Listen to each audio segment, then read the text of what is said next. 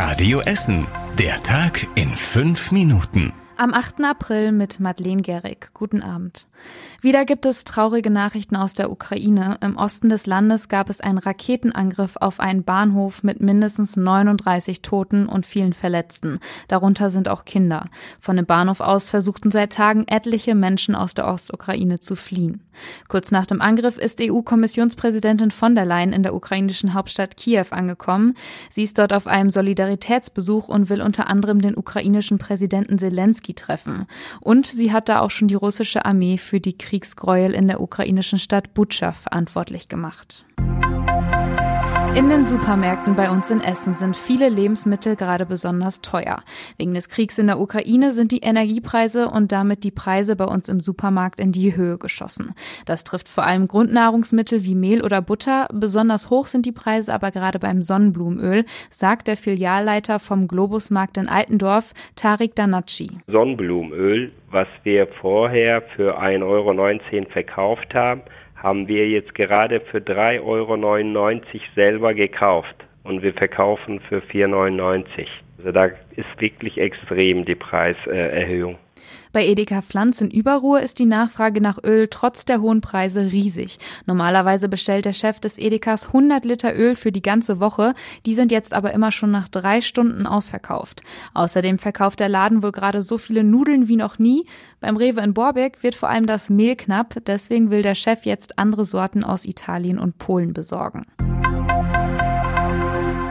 Polizei sucht mit Fotos nach einem Mann, der bei einer Antirassismus-Demo Polizisten angegriffen haben soll. Der Mann war letzten Sommer auf einer Demo in Altendorf, bei der es um den Tod von Adel B. ging.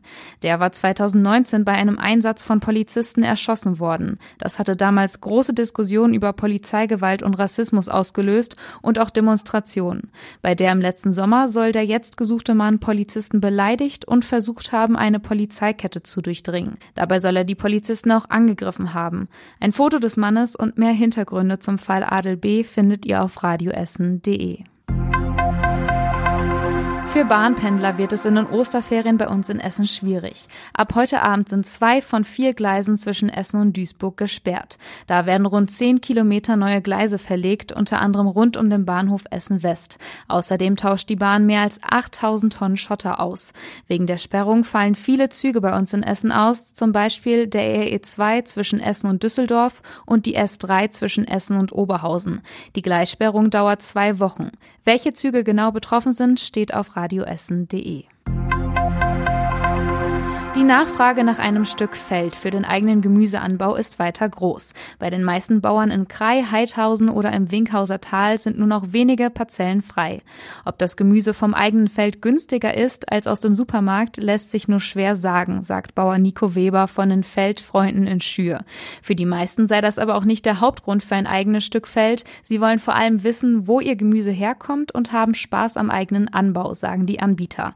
Die Bauern freuen sich über das große Interesse. Für sie ist das ein Zeichen von Wertschätzung für ihre Arbeit. In der Innenstadt läuft der Aufbau für die große Musik-Live-Show Die Passion. Auf dem Burgplatz wird eine große Bühne aufgebaut und es werden fast 900 Scheinwerfer aufgestellt. Bei der Show wird die Ostergeschichte in modern erzählt. Mit dabei sind viele Promis. Thomas Gottschalk ist der Erzähler, Alexander Klavs spielt Jesus und auch der Essener Schauspieler Henning Baum und der Essener Koch Nelson Müller sind dabei. Am Montag starten die Proben, dann wird der Burgplatz komplett abgesperrt. Die Passion ist dann am Mittwochabend und die Show wird live live bei RTL übertragen. Und zum Schluss der Blick aufs Wetter.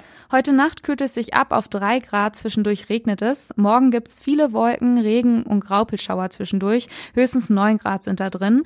Der Sonntag wird etwas trockener, es kommt auch mal die Sonne raus. Es bleibt aber recht kühl mit zehn Grad und erst am Montag wird's dann mit 15 Grad langsam wieder wärmer. Die nächsten aktuellen Nachrichten bei uns aus Essen gibt's dann morgen früh wieder ab halb acht hier bei Radio Essen. Ich wünsche euch einen schönen Freitagabend und ein tolles Wochenende. Macht's gut.